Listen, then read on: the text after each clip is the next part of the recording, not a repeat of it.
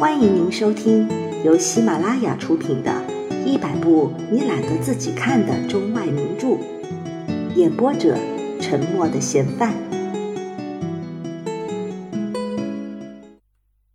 午餐，毛姆。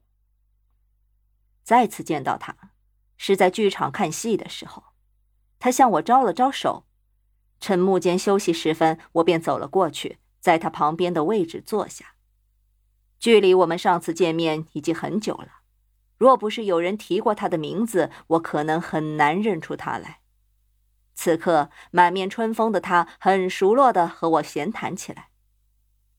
哦，我们有好多年没见了，时间过得可真快，看看我们，也都早已不再年轻了。你还记得我们第一次见面的情形吗？那时你邀请我去吃了一顿午餐呢。我怎么可能忘记？一晃眼，二十年就这么过去了。那时我寄居巴黎，在拉丁区租了一间很小的公寓，透过公寓的窗子可以俯瞰教堂的墓地。当时我的收入不太稳定，勉强够维持我的灵魂和躯壳不分家。他读了一本我写的书，还给我写了一封信来谈论这本书。出于礼貌，我给他回了信，表达我的谢意。没过多久，他又给我写了第二封信，信中说他要路经巴黎，想同我见面谈谈。他说，由于他的时间有限，只有下星期四才能抽出点空闲来，因为早上他还要去卢森堡公园，便问我愿不愿意在中午的时候请他在福约餐厅吃个便饭。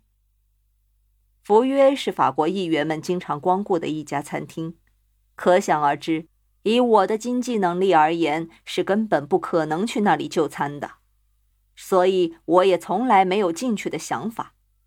但是他信中的恭维话说的实在是巧妙，我不禁有些飘飘然。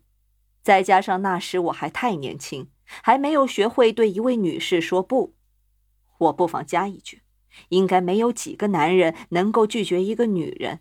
而等到他们学会对女人说不的时候，他们的年纪大抵是太老了。我身上还有八十个金发郎，可以让我的生活维持到月底。我开始盘算着，一顿便餐应该不会超过十五个金发郎。如果之后的半个月我可以控制不喝咖啡的话，那还是可以对付过去的。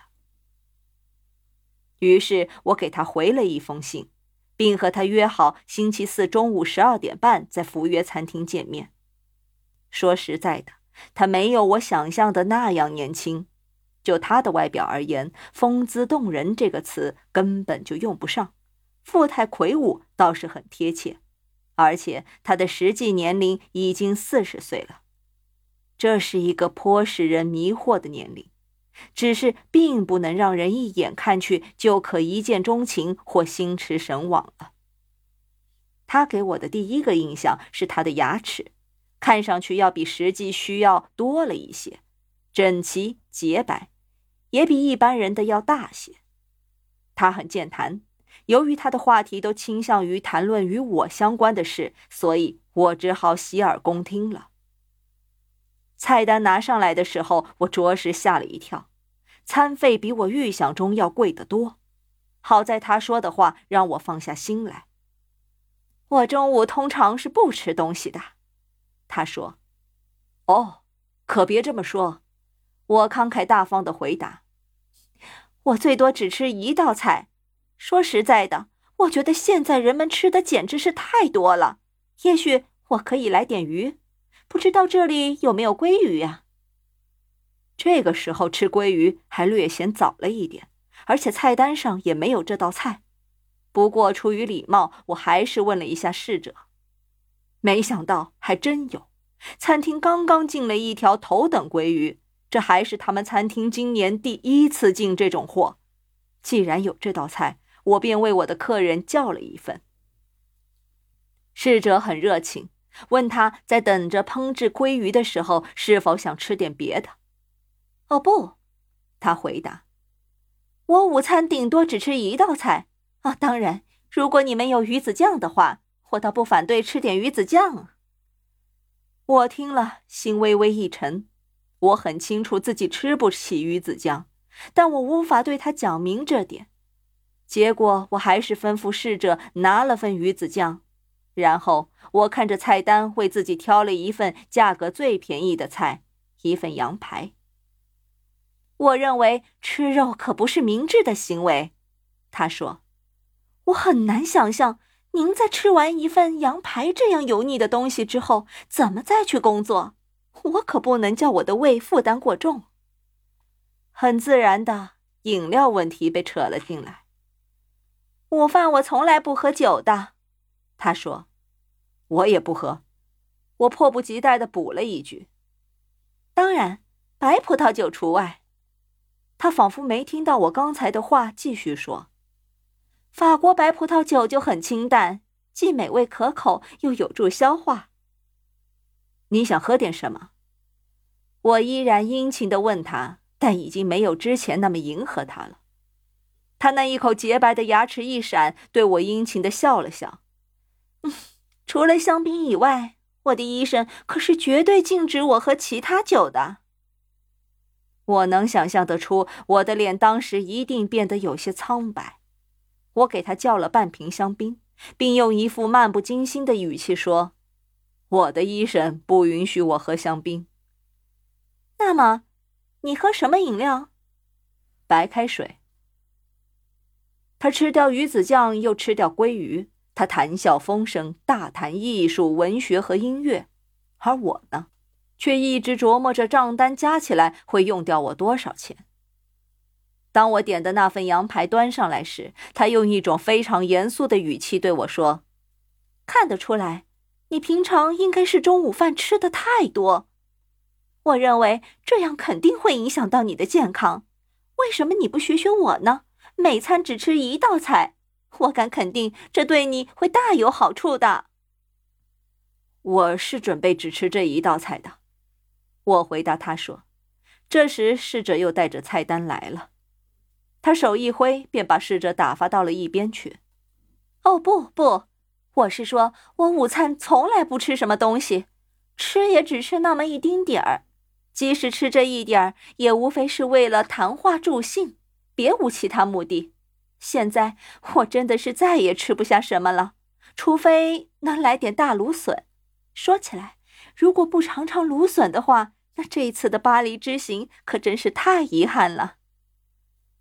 听到他这么一说，我的心凉了半截。我曾经在橱窗里见过芦笋，我的嘴巴也常常因为看到它们而馋涎欲滴，但是我更知道这东西贵得要命。夫人想知道你们这里有没有芦笋？我问侍者，我手里捏着一把汗，心里祈求着他说没有。没想到的是，一个快乐的笑容轻巧地掠过了侍者神仆般的大脸，然后。我听到了他十分殷勤的回答，他说他们店里的芦笋又大又嫩又新鲜，简直绝无仅有。我压根儿就不饿呀！他叹了口气说：“不过，如果你们一定叫我尝尝的话，我吃一点儿也是可以的。”于是我叫了一份芦笋。你自己呢？不想来一点儿吗？哦不，我向来不吃芦笋。我知道有些人不喜欢芦笋，在我看来，事实是你吃的那些肉把你的胃口破坏了。我们坐等着芦笋的到来。这一刻，我吓得心惊肉跳。如今已经不是我可以剩下几个钱过日子的问题了，而是我有没有足够的钱付账。如果结账的时候发现自己因为缺十个法郎不得不向客人张口的话，那真是太丢脸了。不管怎样，我也不能出这个丑。我清楚的知道我的口袋里有多少钱。如果真不够付账的话，我决定就把手往口袋里一伸，然后戏剧性的大喊一声，跳起来说：“我的钱被扒手偷走了。”当然了，如果他也没有足够的钱付账的话。我们只能面对这样一个极其尴尬的场面了。如果真是那样，唯一可行的办法就是留下我的表做抵押，等以后再来赎回。芦笋端上来了，看上去又大又香，真吊人胃口。那融化了的奶油正向我散发着香味，使我的鼻孔一个劲儿的发痒。我一边望着眼前这位肆意大吃的女人，大口大口的往喉咙里塞芦笋，一边客客气气的跟她谈论着巴尔干半岛的戏剧界现状。她终于吃完了，要咖啡吗？我问道。好吧，只要一份冰淇淋咖啡就可以了。他回答。反正我现在已经豁出去了，索性给自己也叫了一杯黑咖啡。给他要了一杯冰淇淋咖啡。您知道，我一直有一个坚强信念。他一边吃着冰淇淋，一边说：“一个人吃饭时，只要吃个八九分饱就好了。”那么现在你还觉得饿吗？我无精打采的问道。“哦，不饿了。你瞧，我从不吃午餐的。早上我喝一杯咖啡，然后就等着吃午饭了。”午餐我至多只吃一道菜，从不多吃。当然，我这也是在劝你。您说的很对，我一定听从您的劝告的。接着，一件可怕的事情出现了。我们正喝着咖啡的时候，领班侍者向我们走来，并摆出一副讨好的笑容。他的胳膊上挎着篮子，里面是满满的大桃子。一个个红的，好像妙龄少女的脸蛋，色调就像意大利绚丽的风景画。现在这个季节根本就不是桃子上市的时候，只有上帝知道多少钱一个。不过很快我也知道了，那是在过了一会儿以后，因为我的客人一边和我谈着话，一边心不在焉的随手拿了一个。你看，你用肉塞满了肠胃。他指的是我那一块可怜的羊排。现在你肯定什么也吃不下去了，而我呢，只是随便像吃点心一样的吃了一点儿，所以我还可以享受个桃子。令我恐惧的账单来了，付完账后，我发现剩下的钱根本不够一次像样的小费。他的目光在我留给逝者的三个法郎上停留了一些时间，我知道。他一定认为我太小气了。走出餐厅时，我的口袋里已经空空如也。如何打发这个月剩下的日子，我还没有去想。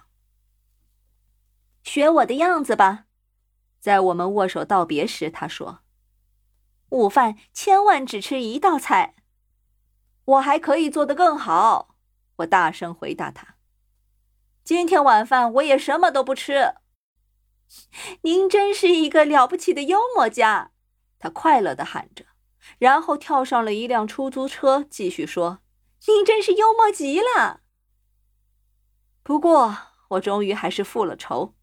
我自认为自己不是个睚眦必报的人，可是当不朽的上帝插手这件事时，你看到眼前这个结果，暗自得意一番，也还是情有可原的。如今，他的体重。已高达二百九十四磅。本集播放完毕，感谢您的收听。